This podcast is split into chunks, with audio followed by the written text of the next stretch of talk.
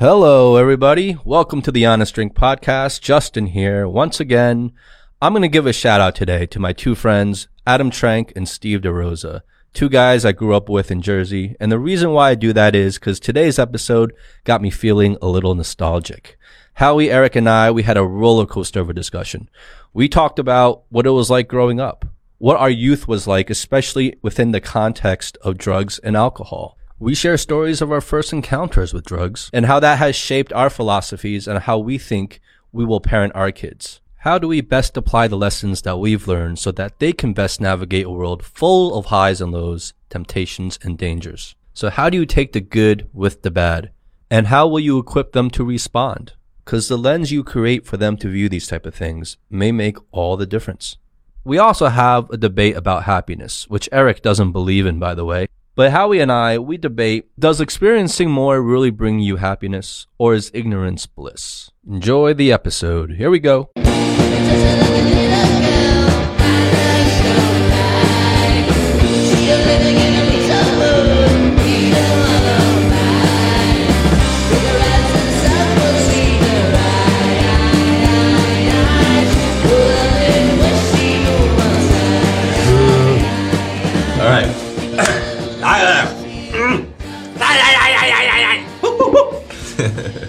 Right. Uh, all right, we want some ice? Yeah, let's get some ice. Howie, Yo. you brought Ardbeg. Is that am I pronouncing it correctly? Yeah, Ardbeg. Ardbeg whiskey. Perfect. And how do you how do you say this word again? Isla. Isla. Okay, learning something new. I've always said Islay, which is Islay. I thought it was Islay actually. I was Isla. half, half correct. It's alright. So. Tell us about this whiskey, but Uh, okay, so I was just looking into because I, I haven't had this yet, and I was looking into uh, some good, affordable, everyday sippers. Um, this costs about like 350 R, 320 RMB or 350 RMB, something like that, which is what in US dollars, like 50 bucks, something like that. yeah. and uh, yeah, so basically, highly recommended uh, from a lot of whiskey enthusiasts, and I just really wanted to try it. That is awesome. I mean, generally speaking, are you into more peaty or smoky? Well, like what? So peaty means uh, smoky, right? I think we mentioned that last time. it's just a, it's just a, it's a, I mean, technical term. I'm not sure. Do you know? But it's definitely more of that rougher. Is distilled through coal or No, but how how do you describe peaty as in taste? It's like smoky. smoky flavor? Yeah, yeah. Right. All right, let's try it. Thanks Look for the bringing color of this. this. It's a lot Yeah. lighter. Yeah. Cheers. Uh, it definitely, definitely smells Cheers. peaty. Yeah. Yes. Ooh. Mm-hmm. Wow. Very complex. Well, very complex. And then, you know what's funny is because that's that's funny you say that because that's what they all say. I mean, Oh, this, that this, is a complex one, yeah. Um, especially as an entry level drink. Mm-hmm. Um, it's actually more complex than what an entry level should be. If that makes sense. So this is for like the pros. This is like the varsity team whiskey. Maybe, yeah. I'm still on JV. I'm still playing JV when it comes to whiskey. I'm on it. This is for like varsity members. I'm still looking for my jockstrap. But if you smell it, I mean, smell it. It has this bit, bit of like a, a little bit of a citrusy kind of feel. Mm-hmm. I like it. I can do this. Last time, uh, well, actually, we didn't have drinks, but I wanted to talk to you, Aric, because we met your parents the other day. right? Me and First Howie, time, we had yes, dinner. we did, yeah. Thanks for inviting us, by the way. It was Yeah. a very lovely dinner. Thanks for Your treating parents came in town from Texas, right? Uh, came to Shanghai and they're they're on their little and trip. it's because your mom is like your complete doppelganger. Like you are your mother. Look at his face. like right, you Yeah. you are exactly your mom. You have like I'm not talking about looks. I'm talking about personality, Yeah. like character. Yeah. Even the mannerisms and the way she speaks and Yeah. the things that she'll talk about, like it's exactly how you would go about.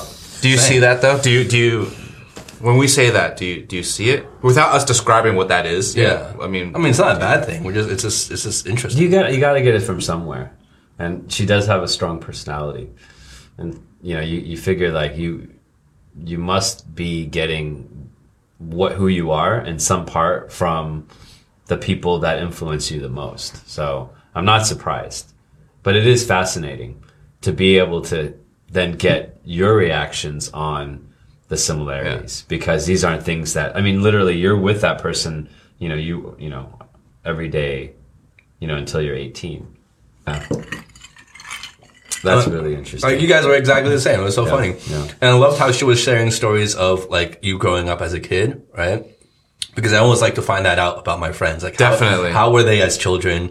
What were they like? You know what I mean? Were they relatively the same or were they just completely this other, you know, different kind of person, right?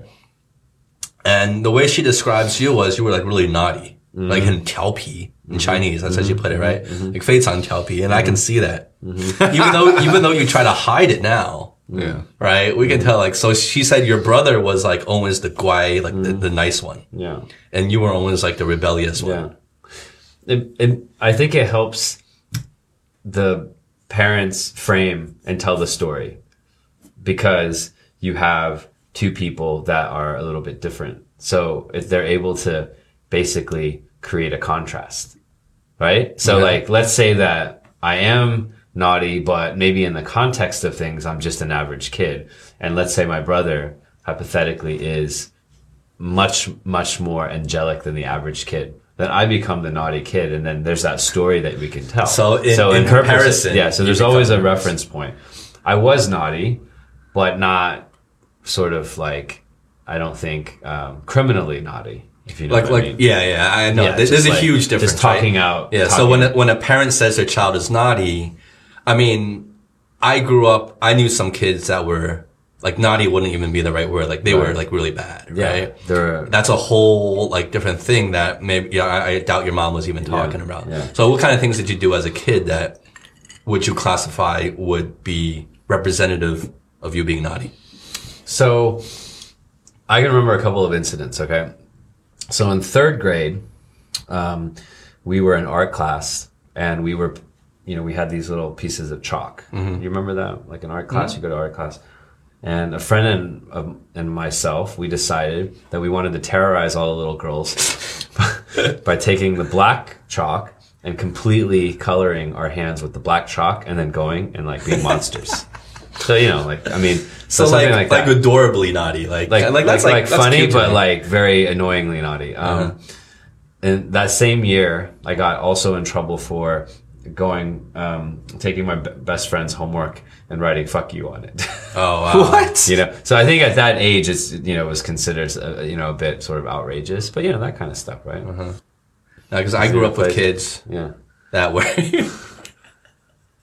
I grew up with kids that were like literally like seriously naughty, like criminally naughty. Yeah. Right. So there was like a lot of drug abuse, a lot of uh, What kind of drugs? Alcohol marijuana? abuse, huh?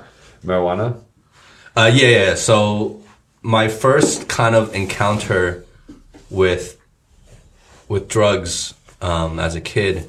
Well, it depends what you consider drugs. So, like, obviously, like we drank before, you know, I smoked marijuana. So, How old were you when you smoked marijuana? First time. First time, it was middle school. Middle school. Yeah, middle school. You started early. yeah, oh yeah. Jesus.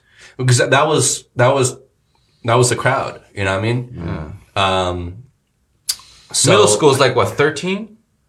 Around 13? I forget how old I was. Yeah. I'm really bad at associating ages with with you know. Yeah, it's like 12, 13. But it was it was in I know it was in It's like middle school. freshman year is like 14. 14 to 15 if you're older, but 14. Yeah, so it was middle school, and that's when I first smoked pot. And I remember I was at my house outside. My friend had brought it over, and the first time I smoked, I didn't get stoned. Like I wasn't stoned. Mm-hmm.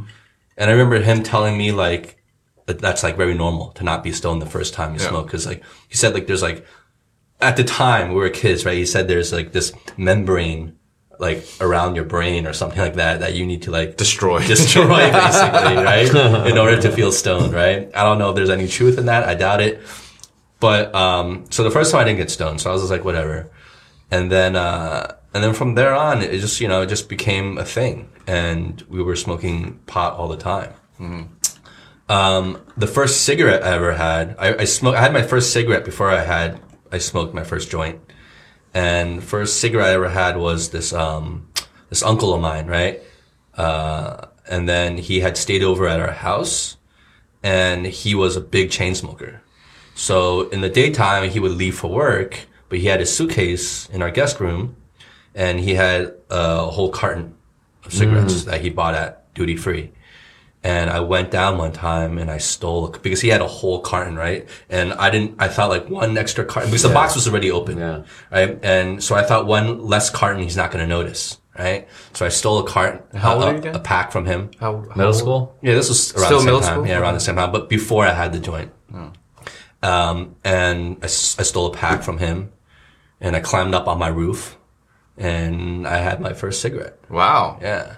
Interesting. Actually, Yeah, I find was this by myself, like no friends, no nothing. It was just Yeah. out of like pure curiosity by myself, wanting to smoke a cigarette.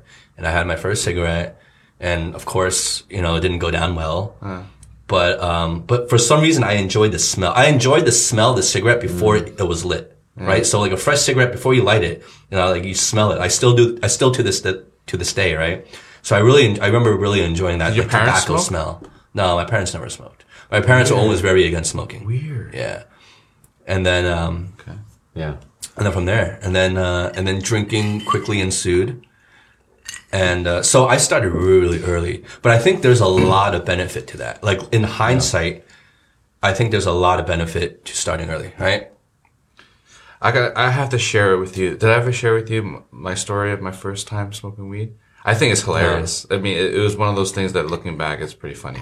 So the first time I smoked weed was when I was fifteen, and uh, I I was Late bloomer. Yeah, and I was with. Uh, uh, yeah, I was about fifteen. I was sophomore year, and then I was with a bunch of friends who later on became my bandmates. Okay. And- yeah, later on. And so basically, we're all hanging out my friend Fred's uh, apartment. Uh, sorry, house. And you know, it was like a half day. And you know I about half days back then, right? So we were like chilling in the backyard, and they broke out broke out weed, and I didn't. I never smoked cigarettes or weed. I had uh-huh. nothing, right? And then they're like, "Let's smoke." And then I remember being like, "Fuck it." I mean, I'm there. Why not, mm-hmm. right? And then and at that time, I didn't play music. I was I was just I was a, I was I was a jock, right? So I played baseball. I was basketball. like, Oh, wow, Yeah, martial okay. arts. I was clean cut. And so they're the ones that like that wall. You know what I mean? Okay, they they corrupted you. They corrupted me. So anyway, so so I had weed and we were hmm. smoking, and then we smoked all day. So it was like smoking and rest, and then smoking and rest, right? So I remember, I don't remember how long it was, but finally I got I got fucked up. I got so fucked up to the point where we're we're all like around a circle in the living room, and there's a guitar getting passed around, playing you know playing and singing along, playing covers, and all of a sudden for some reason I thought it was a brilliant idea for me to play guitar, and I don't play any instrument, I never picked it up in my life Oh, so this was before you learned how to play guitar. before I learned Okay. to play guitar. So I was like, let me get that guitar. And so they, they- they're like, all right. So they gave it to me and, the, and then I started playing. And then literally, I, I didn't know what I was doing. I just started playing and I just looked around and all of a sudden I see faces go like this. Like this, right? And I'm like, what's going on? And then they're like, and they start singing. And I'm like, what am I playing? I was playing Pretty Penny by Stone Temple Pilots. First time you ever picked up a guitar? Yeah. What? So you like a prodigy? No, I don't. I, I don't know. For I think I was playing two notes like dung dung dung dung dung dung Okay. dung dung like like back and forth or some shit. That that song was something like that. For some reason, everyone was so high that they thought it was Pretty Penny, and then, and then they're like, "Is that Pretty Penny?" And I'm like, "Is it Pretty Penny?" and then next thing you know, I'm like, "I guess I play Pretty Penny." I, obviously, it was not. It was- I don't think it was anything close to it, but everyone was just so high, so fucked up. yeah. Oh. And then, and then they're like, I didn't know you play guitar. I'm like, I don't know if I, I never knew I did either. and, and after that day, the next day I went home and I had a guitar in my basement from my uncle. I dug it out and I said to my mom, I'm going to learn how to play this. Mm. Yeah. And that's what So made that's, me that's learn like music. your origin story. For that's like, my origin story. That's what for made me learn music. Cause I got fucking high. Oh I my picked up a guitar and played some notes. And the next thing you know, uh, that became So- like my, my whole identity. Yeah. Crazy, so that right? whole promising he could have been Jeremy Lin and it got have Jeremy- derailed. yeah, derailed. It was Ichiro before and then Dude, I was I was really into baseball and martial arts. Well, like, see, look, well, that's that's the thing, and it's interesting when it comes to drugs and alcohol, right? And obviously, it's very easy to go too far with it, and it becomes a very terrible thing, of course. But I think there is an importance in terms of getting exposed to these type of things earlier in life as opposed to later, right? Because I've seen a lot of kids, and this was like when I went to college, right? And when you get to college, you're kind of tasting a, for most kids, you're tasting uh, a, an amount of freedom that you haven't had before. Right? You're away with your parent, from your parents. You know, you're kind of like, you know, you're in college and you're just kind of off on your own and meeting all these people. So a lot of kids, when they grow up too sheltered, and all of a sudden, abruptly, they're in college and they have all this freedom now, and and they have to make a lot of decisions for themselves, and they're surrounded by a lot of different temptations and peer pressure and you know things of that nature. Allow it's really easy to get too carried away with it because you don't know how to handle it. You don't you haven't acquired those skills, mm-hmm. right? Like you don't know what your tolerance with alcohol is yet right? You don't know that. You don't know, you don't know what, how, what being stoned feels like. So you can trip out really easily, right? You don't know what the difference between just a, a, a joint of, a pot mm. versus like taking acid, something really intense like that, right? You don't, you just think drugs are drugs mm. and you don't kind of differentiate the two. So to you, like maybe like dropping acid would be the same as trying a first joint at the same time, which is ridiculous to think that, right? So you get into a lot of trouble and that's where kids get like alcohol poisoning. They need their stomach pumped or even worse, right? Or they, they trip out on some sort of psychedelic and they get into all kinds of trouble or even hurt themselves or others. So it becomes this kind of sheltered life where you're exposed to these things for the first time when you're kind of older and the consequences are a little more dire. Mm. So I feel it's important to actually get exposed to these young, these things kind of earlier and get, get, get more of a reference for it. Or you can be young today and just Google it and YouTube it. No, but see, there's there's a difference between reading about it and experiencing it for yourself. Because no matter how much you read about it, you're you don't really you're never really going to know what that experience is. Sure, sure, sure. But I mean, they still have your a, body can But they still have a leg up. I mean, compared to back then. I mean, Yes. who did you you ask a stoner kid that's a little older that has done it, and they'd be like, "Yeah, it's awesome," you know. As opposed to, I'm sure you can YouTube a search search on YouTube for like, okay, what's it like to get high? Yeah. and then there's gonna be like hundreds of videos that talk. Well, now, well, if we're talking about pot, now pot's getting legalized, you Yeah, know, yeah. in America. But but going back to it made me think of something. So would you smoke pot and drink with your kids? Like at what age with your kids, get, you know, given that theory, would you something that my parents would never I was the sheltered one. Mm-hmm. So what would you do differently? I think it depends on the child, right? The character of the child, and only the parent can really know that. But I'm not saying I would actively provide it for my kids. I won't. But I know that when they're not around me, and especially when they get into like more adolescence and in their teens, they're going to be hanging out with their friends. They're going to be going out. They're going to be going out to parties and whatever, you know, everything that I did as a kid. I know that's not, that's going to happen and I'm not going to prevent that, nor would I want to prevent those things. Um, so I'm not going to be kind of like a crazy controlling parent where I'm just going to not let them do anything or go out or say like, you know, you got to be home like really early or, you know, I'm not going to be terribly controlling. I am going to be controlling to a degree where if I do feel they're, they'll be in trouble or there's, there's going to be harm, you know, I'm, I'm going to step in, of course. But I'm also going to make it a conscious decision and effort to try to let them live their lives um, and trust them as much as I possibly can, given that if they prove that they can be trusted, right? Obviously, if they get into a bunch of trouble um, and they prove that they Yeah. can't be trusted with their own decision making, that's a different story. So again, it comes back to the kid, you know, the individual, right? And you have to make a judgment call. And it's tough. I, I can't imagine as a parent, it'd be easy to kind of just like be like, okay, well, you know, let your, let your kid do whatever, you know, obviously, you know, that's not what I'm saying. And, and I know it's going to be tough. What would be the- try. What would be like the the like the deal breaker, right? Like where you would draw like a hard line. Because like I as you were talking through that, I suddenly had this, you know, kind of you know, in my mind I imagined, well, um, what if the kid doesn't come home by two AM or three AM or four AM or five AM? You know? Yeah, you and out. like and then like you would freak out. So like You would freak out and then you would definitely discipline your kid, right? Um, but what lines would you draw though? What, I mean, what are the for- things that are For example, if my kid came, if I told, if I gave my kid a curfew and said you have to be home before midnight, for example, right? And instead of that, he ended up or she ended up coming home like it was like two thirty in the morning when she came home. I would be angry. I would be worried, and I would discipline and punish her or him. Um, but in my heart of hearts, like this is how I would treat a child, just so know that just so that they know that there's consequences for their actions, right? Um, but in my heart of hearts, if they didn't come home in any sort of trouble or harm, or I didn't believe that they were in any harm or in harm's way during that time, you know, I, in my heart of hearts, I wouldn't make it a big deal internally, right? I would pretend it's a big deal, but I wouldn't really, you know, I wouldn't go to sleep thinking it's a huge deal unless I felt that they were in some sort of trouble or they were in danger in any way, mm-hmm. right?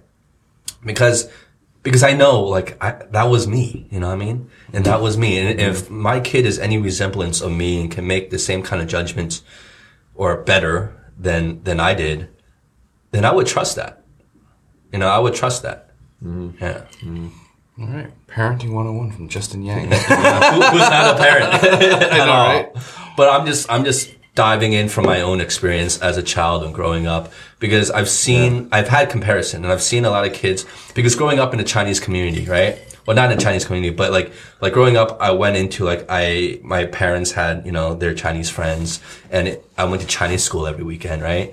And you know, you, so you meet a bunch of other the uh, you know Chinese and Asian kids growing up in an Asian and Chinese household, and typically Chinese parents are very you know controlling, very strict, very very authoritarian, and my parents were very liberal, so they were like the opposites, and all the other Chinese parents knew that about my parents and almost shamed them and looked down on them, right? So like my parents were kind of the outcast of like that Chinese school community almost because my mom was like more fashionable. My dad was more like liberal, right? And all the other ones like were very like nerdy and very controlling and very like, you know, like, so, um, so we, I kind of saw how the kids of those parents kind of grew up, right? And they, you know, they grew up under an intense amount of pressure to do well in school. Not that that's a bad, necessarily a bad thing, but they grew up in a, in a very sheltered life. And they only knew what I knew much later in life, right? And I feel like I've turned out pretty well in terms of an overall person, you know, in terms of my character. Um, and I know that the things that I went through in terms of exposure in general have helped. I, I just want to ask you a question here. So this is going back to You're turning red again. Huh? yeah, because I drink. He's not that red yet. Dude, get off the get off the red. Get off the red. I think you need. As if you, it's like the first time you've drank. Maybe if you give him your shirt, it's like the first time you it'll appear less red. So like, why did you wear a white shirt, dude? It is true. I turned really red. Whatever. okay. So anyway, going moving on. Going back to what you said about the whole experience, um, earlier than later, right? And maybe, you know, earlier you kind of get your re- get yourself ready for things in life. One thing I've noticed being in China, um, I moved to China when I was like what mid twenties, right? Mid to yeah mid twenties, and when I came here, obviously at that time in the mid to late 2000s, Shanghai was quite interesting, right? It was, uh, it was a lot of fun, a lot of drinking, a lot of partying. Uh, you find like-minded people to go out all the time. And it's just, it was, it was what we, what we, what we like to say shit show, right? All the time. Yeah. And, but the thing is that I already did that. Like in, when I was, uh, in college and right after college. Yeah. Uh, as a musician, I mean, I was, an alcoholic, to say the least, and partying all the time, you know, being promiscuous and all that stuff. So I, I went through that, right? And You don't have to brag. Dude. I'm not, I'm not trying to brag. Like he's like, brag. you're on It- camera. yeah, I shouldn't. I shouldn't. But anyway, so it's like I went through all that already, and I I realized that there were people around me that have never gone through that Yeah. and and I, I, it almost seems like like going like diving into the deep end like they were the ones that dived in like really deep Yeah. those that had not gone through it before Yeah. So, you know, what do you think about that? Do you think it's because of the sudden exposure? To, I think so. I think you're exactly right. I think that's a really good analogy. It's like for us, because we started early, we got to experiment with it more incrementally mm. because it's mm. like, you know, dipping our toes in the water and then going in the shallow end and then, you know, walking into the deep end, right? Because we can get start earlier. And when you're young, you know, you don't, you don't, you're not going to have the same kind of access to, to abundance and, and the same kind of danger that you would when you're when you get older and the consequences aren't exactly the same. So when you get older it's like yeah plunging into that deep end. Because all of a sudden you're you're mixing in with people who have done it for a whole lifetime already right when you're older. Friends who are much more experienced with drinking or or smoking or taking whatever kind of drugs. And so they're already used to it. And then mm-hmm. now as an older person you're getting exposed to it for the first time and you're trying to catch up to them mm-hmm. right to their level and so that's like diving in head 1st mm-hmm. and just taking a crash course, boom, right? Or as a kid amongst your other friends, you're all experiencing it for the first time together. You know, what I mean, you're all experiencing it and experimenting early. So no one's like really diving in. Everyone's kind of like, you know, like, mm. you know, you, you're, you're tasting it, you're dipping your toe in the water and then incrementally it grows, right? Mm-hmm. So clearly there's there's a there's a bad side to it, right? So you know the argument can be made that if you get early and then you know you get hooked on it early, then it becomes this whole lifetime of abuse and of the substance or whatever, right? So again, it goes all goes back to the individual. There is no right or wrong with this. I'm just saying for for me, I am thankful that I got exposed to these things very early, really early, um, because now it doesn't mean too much to me anymore. You know what I mean? Like drinking or, or smoking or uh, that, that's not something that is something I have an itch for. Like, oh, I've never experienced that. I wonder what that's like. Right, you know I what have, I have to I cut don't, it. I, I have to cut that. it for a second. What you're saying right now, what you just said right there, we can turn to an argument because the idea of okay, we're jumping around a little bit here, but like, so the idea of experience, right, crossed with happiness, right? Is it is happiness more with uh, the more you experience, you become more happy because you're experiencing, you're learning, you're you're seeing, you're you know all that stuff, or is ex- or or what if you limit yourself from the experience? What if you you don't experience? You come from a much more narrow-minded life, and therefore your expectations are lower. You're you know you, you that happiness factor to hit that happiness It's factor more easily to be to be like surprised or or, Or- excited about. Yeah, like I mean, we've had this conversation in the past where it's like, you know, as as a joke, I would say, I wish I never experienced half the shit I did, did in my life because uh-huh. maybe I would be a lot more simple. And with that simplicity, I can reach that happiness a lot easier, as opposed to now because I I've experienced a lot, I think a lot, and I'm mm-hmm. I'm, I'm analyzing a lot, and I'm comparing, and and that just brings stress, and that mm-hmm. brings an easier opportunity for me to be unhappy mm-hmm. right? And then you were adamant. You came back and you're like, no, I would never give up my experiences. I'm glad I went through experiences. Do you remember that? Yeah. Yeah. So, I mean, what do you, what about you? What do you think? I don't think that it, happiness is something that I'm looking for or striving for. For What does, what does that mean? Yeah. What does that mean? For, for me, it's not about happiness because it's not happiness is not something you can control. What is it about then? Because you can get sick. I mean, you know, every everybody ultimately. But you could be happy while sick. I mean, I right? mean, everybody, but everyone ultimately, like, you know, dies. So we're getting Damn! It's like everyone just dies. Yeah.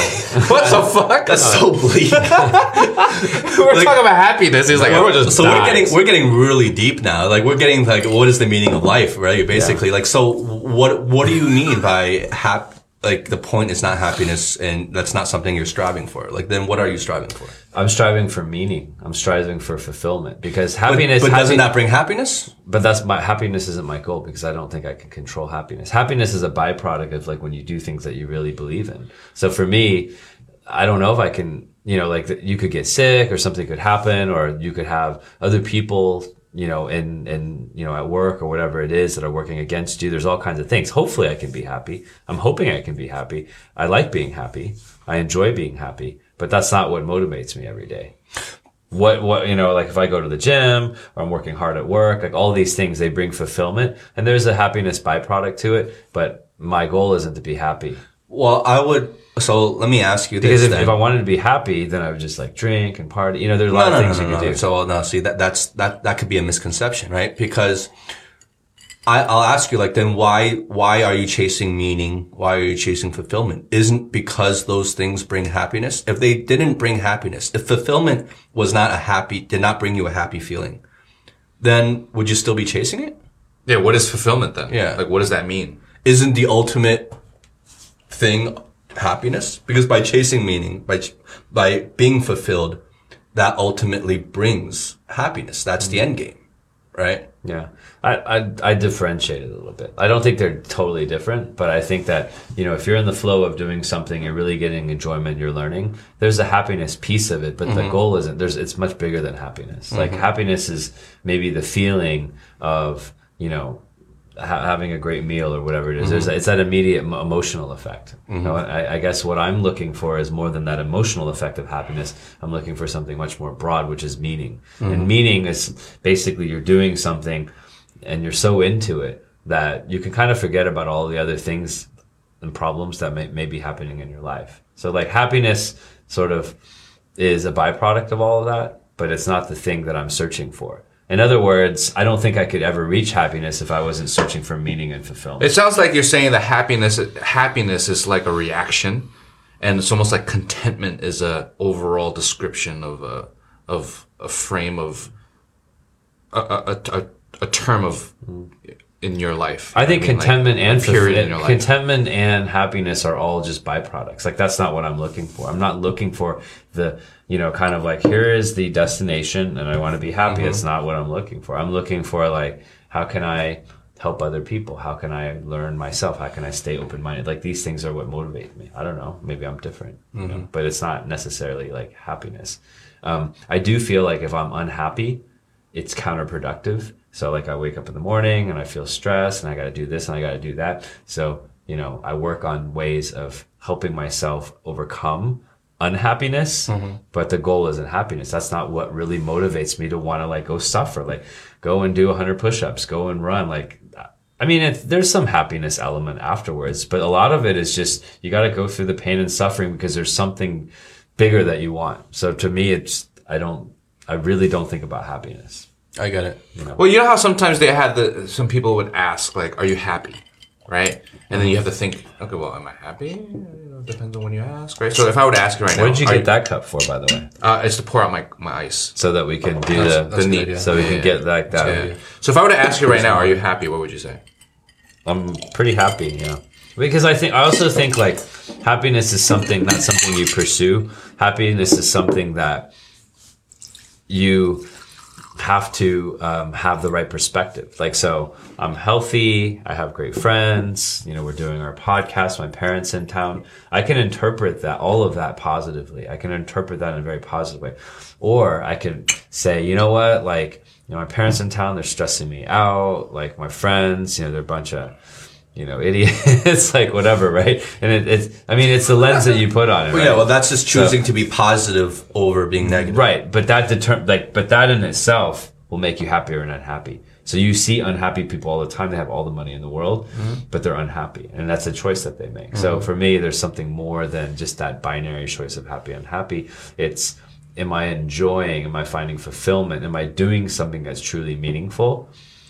So I think you know when you look at like really great things that have happened. I don't know if people were searching for happiness when they were doing that, or if they were doing something, you know, maybe searching for something a little bit more. I, I think um, probably you know the people who achieve greatness and the you know whether it's in the arts or in any other field, they or in sports or anything like that, the greatest have always enjoyed the process for itself, mm-hmm. right? Like you said, they weren't thinking like they weren't thinking of like, oh, I'm doing, I'm suffering all this just so I can be number one or win this championship or they did it for the love of the game at first, right? And that's what kind of pushed them through. And mm-hmm. eventually they had more loftier goals like winning championships standards. or being the best. Yeah, they You mentioned you mentioned like standards earlier, I think it was a really interesting comment because you know maybe like I'm pro like I've been programmed from all those years of being around someone that had a, my mom with this very strong personality, mm-hmm. I'm kind of programmed to have standards. So that definitely drives me. It drives me at work. I, you know, I work for a company that has high standards. We're doing this podcast. I want, you know, this to be the great. So I do, I definitely do have hand, standards and that's what drives me. Does it make me happy? Hopefully it does, right? Hopefully it mm-hmm. doesn't make me miserable. And that's where you have to kind of step Well, back if it, if say- it made you miserable, you'd stop doing it. right. Right. Or you have to reframe it. Uh-huh. You have to reframe it, you know? But there is a element of suffering to anything that's worth doing because you're always, you have to push yourself beyond your limits. Of course. We talk about comfort zones and fear zones and stuff like that. Yeah. So it can't all be about pursuing happiness because pursuing happiness is actually not going to be motivating you to do something that's hard, doing something that's never been done before, and doing something that's going to help others. Well, to achieve anything great, you have to love the process. And you have to I be willing that. to suffer. You have to be willing to enjoy But, it. but that's what I'm saying. If you love the process and you love what you do, you'll be willing to suffer for it. Because if you That's didn't, right. if you didn't like what you were doing and you were just doing it for as an ends to the me, uh, you know means to the end, then you wouldn't be able to kind of persevere through the suffering. That's right. But uh, I just want to interject. I think it's also everyone is defining what what happiness is, or even that journey towards happiness. So going back to what I was just saying about experience, and on one end you have somebody that may have not experienced as much in life, um, and they're they can maybe answer genuinely, "I am happy." um, comparatively to somebody else who has experienced many things in life, and they may also they may also be able to say they are happy, but in my experience, more often than not, they're not. Yeah. Um, so what I'm trying to say is that it's just all on each own's definition of what is happiness. So, for example, for you, maybe your definition is not exactly about pinpointing what that happiness is, but it's more about um, creating um, you know, fulfillment uh, through your processes, right? And that, as a byproduct, happiness comes out. Now, maybe somebody else is literally, my happiness is not leaving my bed and watching TV shows all day because that's all. But I would argue about. that that person's not happy.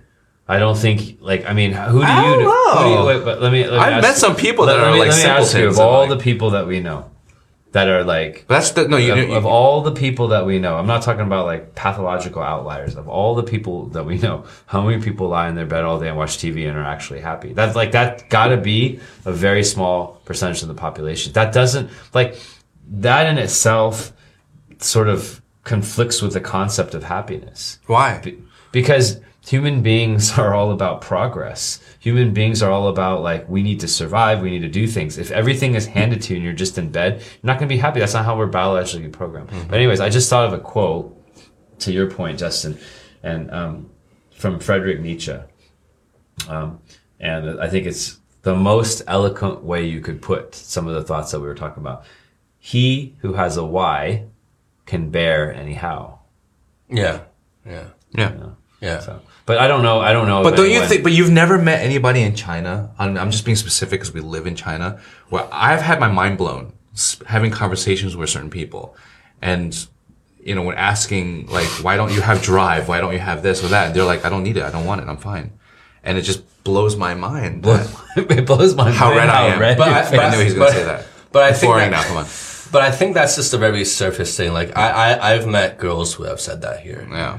Um, but I think they say that just because, you know, you know, they're working every day and they want to, you know, everyone is like, oh, everyone in this world always says like, oh, you know, I would love a vacation, right? I would love a break right now. I would Yep. love to just get away for a few days and just, you know, just do nothing, live up in the woods or go, you know, go to Maui or whatever it is, Yeah, yeah. right? But if you were to give that to them every single day, Yep.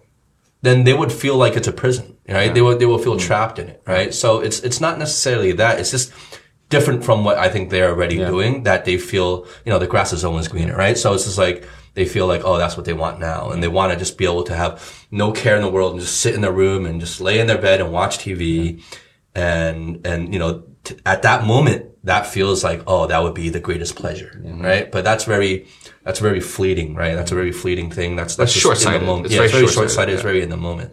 But I want to take the conversation back to like kind of more grounded because we're getting very philosophical right now, right? But I want I want to go back to like very grounded of like preparing. Like if we're talking about kids, it's like preparing them for happiness. I think right. So going back to your to your question of like you know is is exposure is experience is more experience happiness or is ignorance bliss for example right? And i think it depends right? I mean i know that's a very cop out answer but it really does depend. So if we go back to like let's say drugs for example well that's something that can very realistically harm you if not controlled right? Um, so I think in that sense, actually experience and exposure is, is key to being safe with that and then ultimately being happy, right? Because if you're not, if you don't have, if you're not grounded enough and you don't have enough experience with it and you, you can get, it can get away from you very quickly, especially the harder drugs.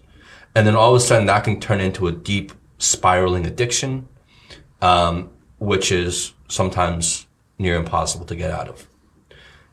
So in that sense, what is for the ultimate good? You know what I mean? Like, is exposure and ex- experience with it better? Unless you're, are, you're going to argue that I will never experience that throughout my entire life. I will never touch any drugs. I will never experiment with any drugs for my entire life. Then that's fine. Yeah, no regrets. Yeah. But growing up in the West, especially in the States, that's not that realistic. You know what I mean? Why Like, is it not realistic? I know Because- people that never touched it.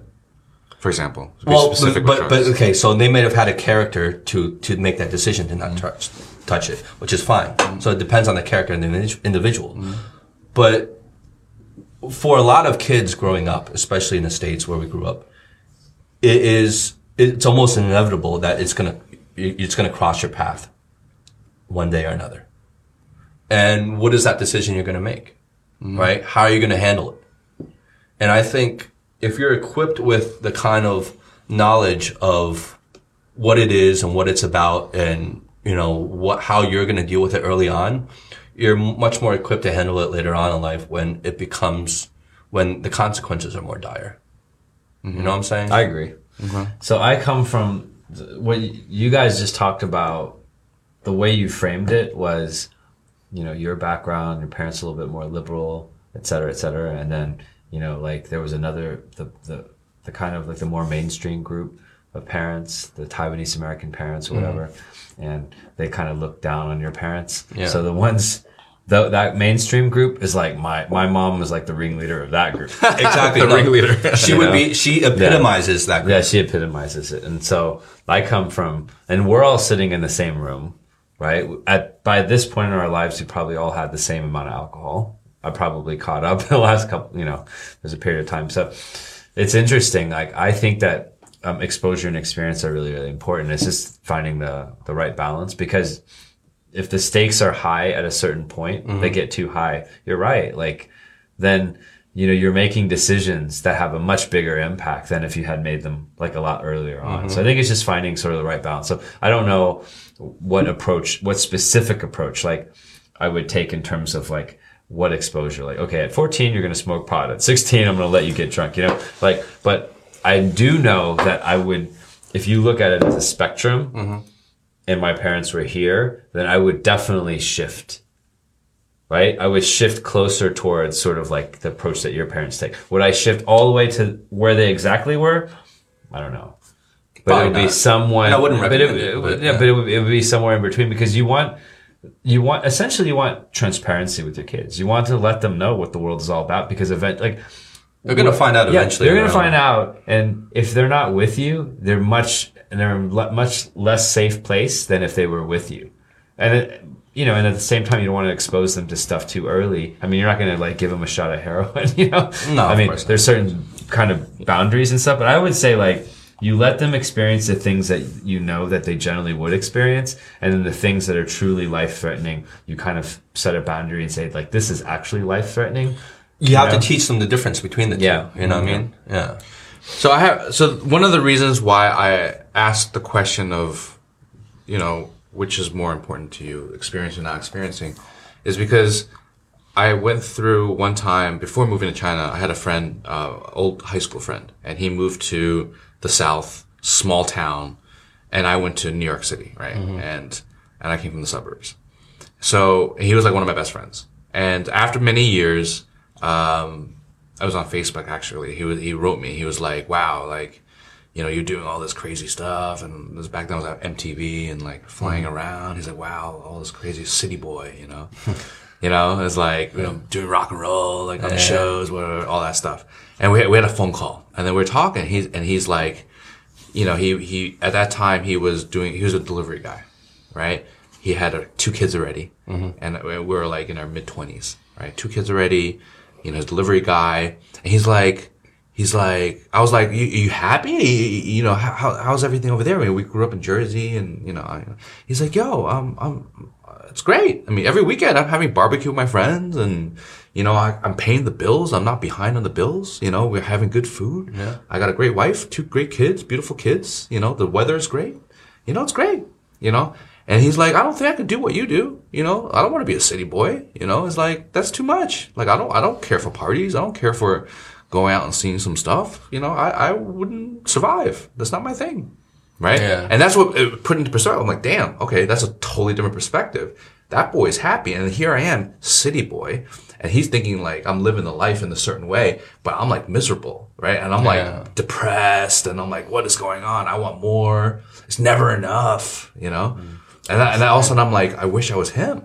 Like Yeah. I, I literally thought to myself, I'm like, I wish I was him because I want to be a lot more content with my life. I want to be happy. And if I didn't have all these like expectations and, you know, and standards that I want to achieve, maybe I could be a bit happier. Yeah, I think you know there's there's a thing because I have friends like that too, and they live in like the suburbs, right? Yeah.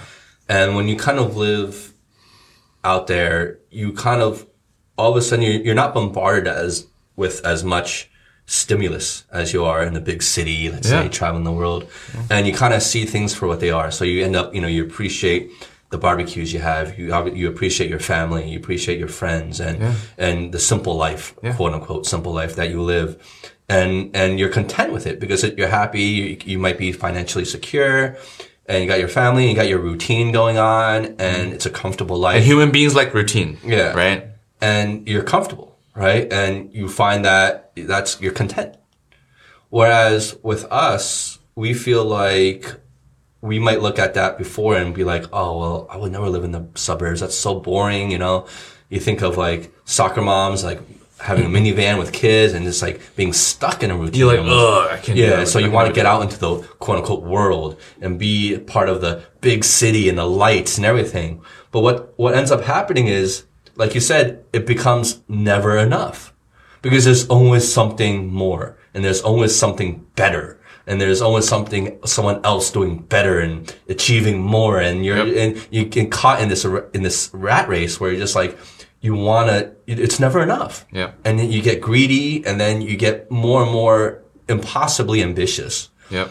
where you're just never satisfied and you end up being miserable Hmm. because you're just constantly comparing yourself to what if and what, what could be instead of what is. Yeah. and just appreciating it. Yeah. It's the same thing what people say is like, you know, whatever your financial um, situation is, you're always wanting more money or whatever, right? You're like, oh, if, if I had a million bucks in my bank right now, I'd be, I'd be good. I'm good. But then you get that million bucks in your bank. You're like, if I had 10 million bucks in my bank, Yeah. I'd be good. And you get to the, no, 10 million. Yeah. You're like, no, if I had 100 million, dude, Yeah. I'd, I'd be good. It's never enough. See, for It's me, never it's- enough. for me, it's like I have a hundred million, right? But like I'm chasing that billion now. yeah, yeah, yeah. It's know? never enough. I'm joking, obviously, I know, but I know, I know. But you know, it's like I totally get what you mean, and it's it's it's that's but that's human nature. That's the human condition, right? Yeah, but, but but how do you become aware? Because I think I feel like having this conversation, bringing awareness to it, to ground yourself, is important. Mm-hmm. Right? Don't you think? yeah, It's the same thing with like you know. I mean, in our circle of friends, sometimes uh, I tend to come out as the I, what what do you call it? Get get off the high horse. You said that to me last night, right? I tend to talk from my high horse because only because I'm trying to ground myself because I know I could be like that person. You know, does that make sense? yeah. I think You'd think be falling off like Mount Everest to grind yourself, dog. No, Yeah, yeah, yeah. Well, no, but what I'm saying? the, but something that I'm only starting to appreciate now that I'm I'm older, and I didn't appreciate when I was younger, is really the value and importance of actually talking about things. Like before, I was like, oh, you know, I don't need that. I don't need to talk about things. What am I, a girl? I'm not going to talk about. I don't need to talk about my feelings. But I think, but I think, Macho man over here. yeah, how's, how's Randy Savage, boy? How's Randy Savage, man? No, but and now that I'm I'm getting older, I I find the importance of having these conversations. Um, even if it's things you think you already know about, there's a difference in talking about it out loud because you kind of discover different feelings that you had and different insights by just speaking about it with different people and having other people maybe present different views. Which is why I think, you know, is what, one of the main reasons why, like, you know, we even did this podcast in the first place or started this podcast. And it's being able to talk out a bunch of things that we're feeling instead of just having it locked away in our own minds. We can actually talk about it out loud and have a discussion about it. And it brings, it, it puts it, it puts a different spin on things a lot of times. And you kind of walk away from that conversation thinking a little bit differently about what it was and what it is and what it could be and you start questioning things a little more for the for the good mm-hmm. and i think that's important in any effort to try to improve yourself you know whatever the topic may be Yeah. So it's it's definitely helped I agree. me. So coming back again, where do you stand? on what though Experience. For you. i think part of the human condition is to suffer i think that's unavoidable but so i wouldn't say i wouldn't cancel out i think if you didn't experience things you would still suffer regardless because it's part of the human condition But would you would you even know what that suffer is if you'd never experienced it to begin with? maybe not for that particular thing but you would suffer in other ways Well, it, I always use this analogy. It's like if you've never watched TV, would you ever miss TV? No. But I think I think you wouldn't but does that mean you shouldn't do anything But I think You we're shouldn't making we're making a um, an assumption that may not be true. We're making an assumption that you know people who know less or people who haven't been exposed to things are necessarily happy. And so I think we like we can go back and look at all the studies. Like, are people in the cities like less happy or this and that? You know, I mean, I don't. I think we're making a lot of assumptions. I think Sure, that sure. like you have to be a little bit data driven when you when you when you make these these types of statements, right? And so you can go to any city, like any town, any part of the world, and I don't know of like any specific place, you know, um, specifically that is you know significantly happier. You know, sometimes you read about that kind of stuff, but I think generally it's like wherever you go, whatever city, rural, etc., you have a wide range of different people, different dis- Yep. dispositions. And mm-hmm. so unless we go and talk to these people, look at the data, etc., I don't know. I, I think it's the grass is greener sy- sy- syndrome. I think Yeah. whatever your situation is, that's your situation. Like you know these things. You you are aware of something called a TV. You know what a guitar is, right? All of these things are going to bring you angst.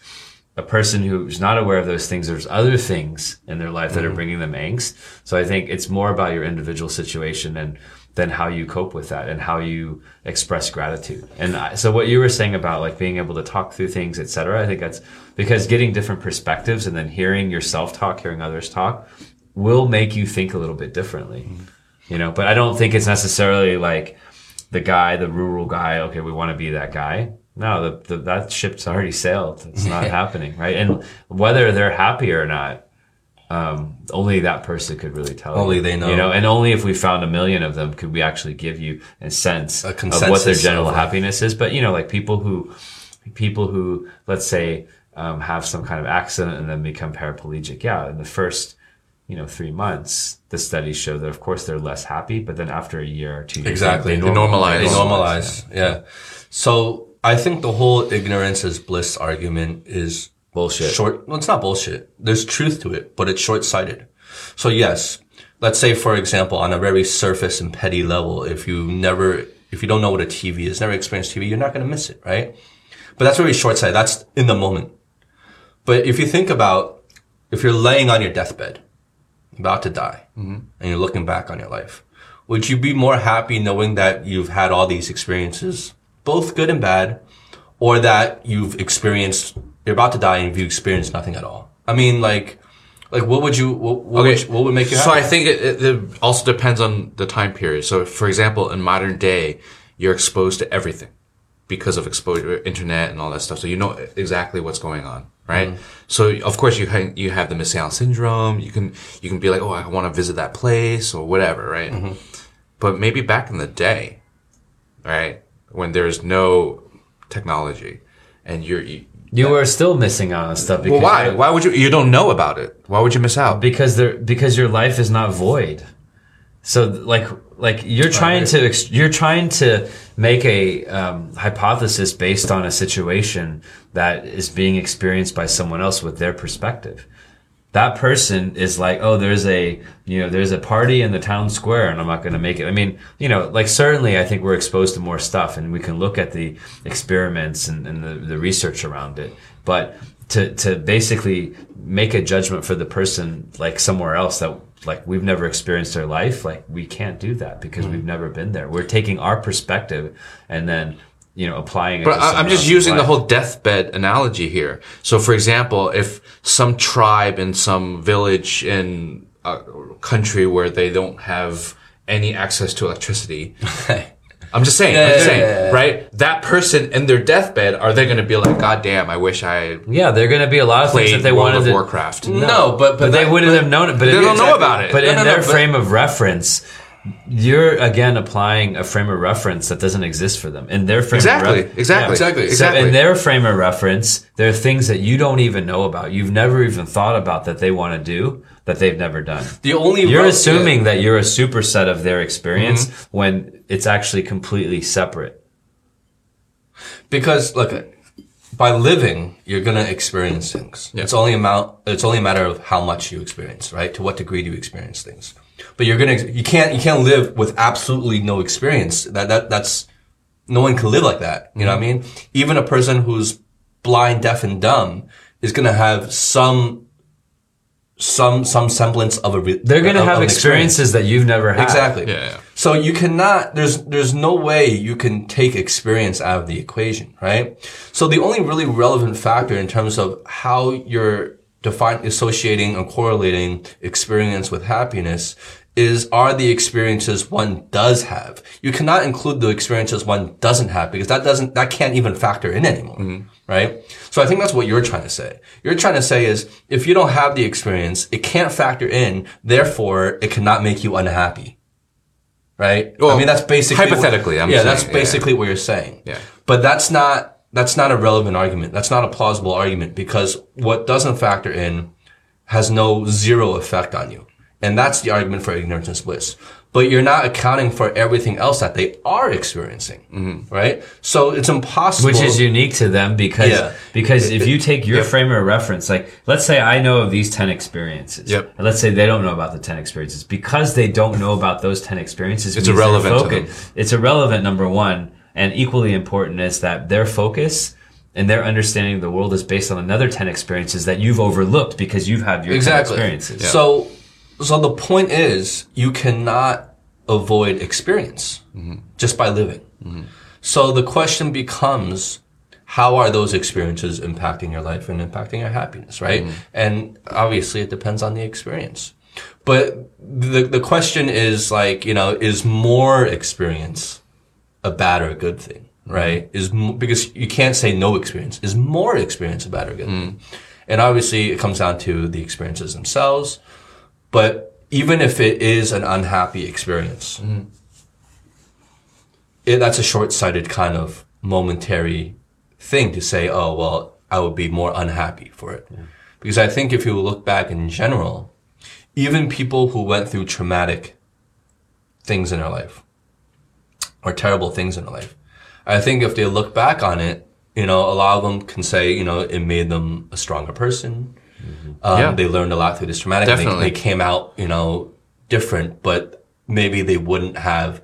But the, I don't think necessarily they might live with regret in terms of, oh, I'd be so much happier. If, I mean, I can't.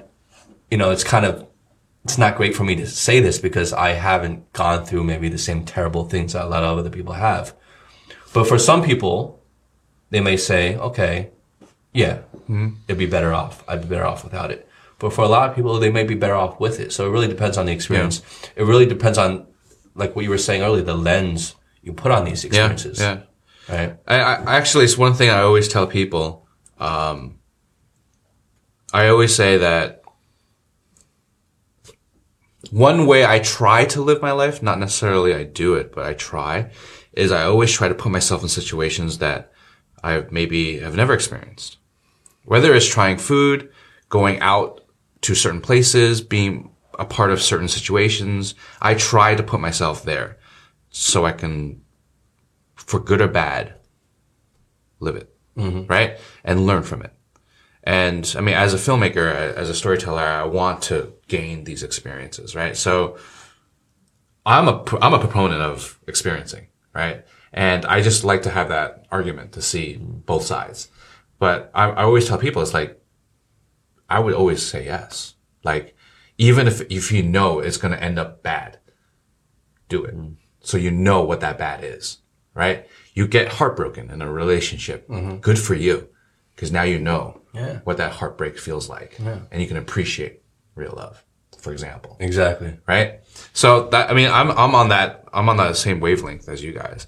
I just think that maybe some people are just a lot more cautious, you know, or maybe overly cautious because they're so afraid to experience mm-hmm. the bad. You know? Yeah.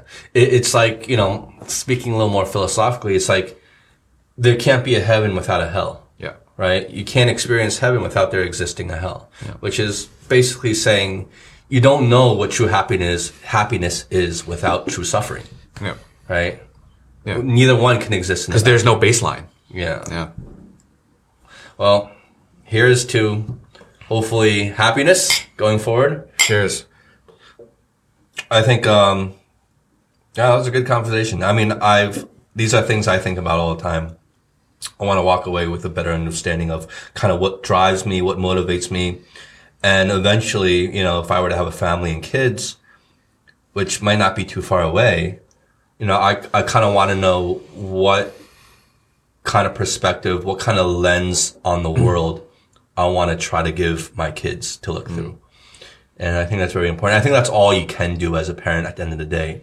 You can't be with them every second of the day and you can't dictate, nor should you, everything that they do. But what you can do is to try to give them a certain lens to look through Yeah. in terms of perspective and how to see things. And then you have to, and in part, you just got to trust them to make the right decisions after you provided them the right lens to look through. And I think as a parent, that's what, you, that, you know, that's, that's the best thing you can do. And the rest is what it is. Yeah. So cheers to that once again. All right. Love you guys. Cheers. Great whiskey. Ardbeg. Ardbeg. Was that Islay? Islay? Islay? Islay. Islay. Islay. Islay. Like Ira? Um, I'm retarded.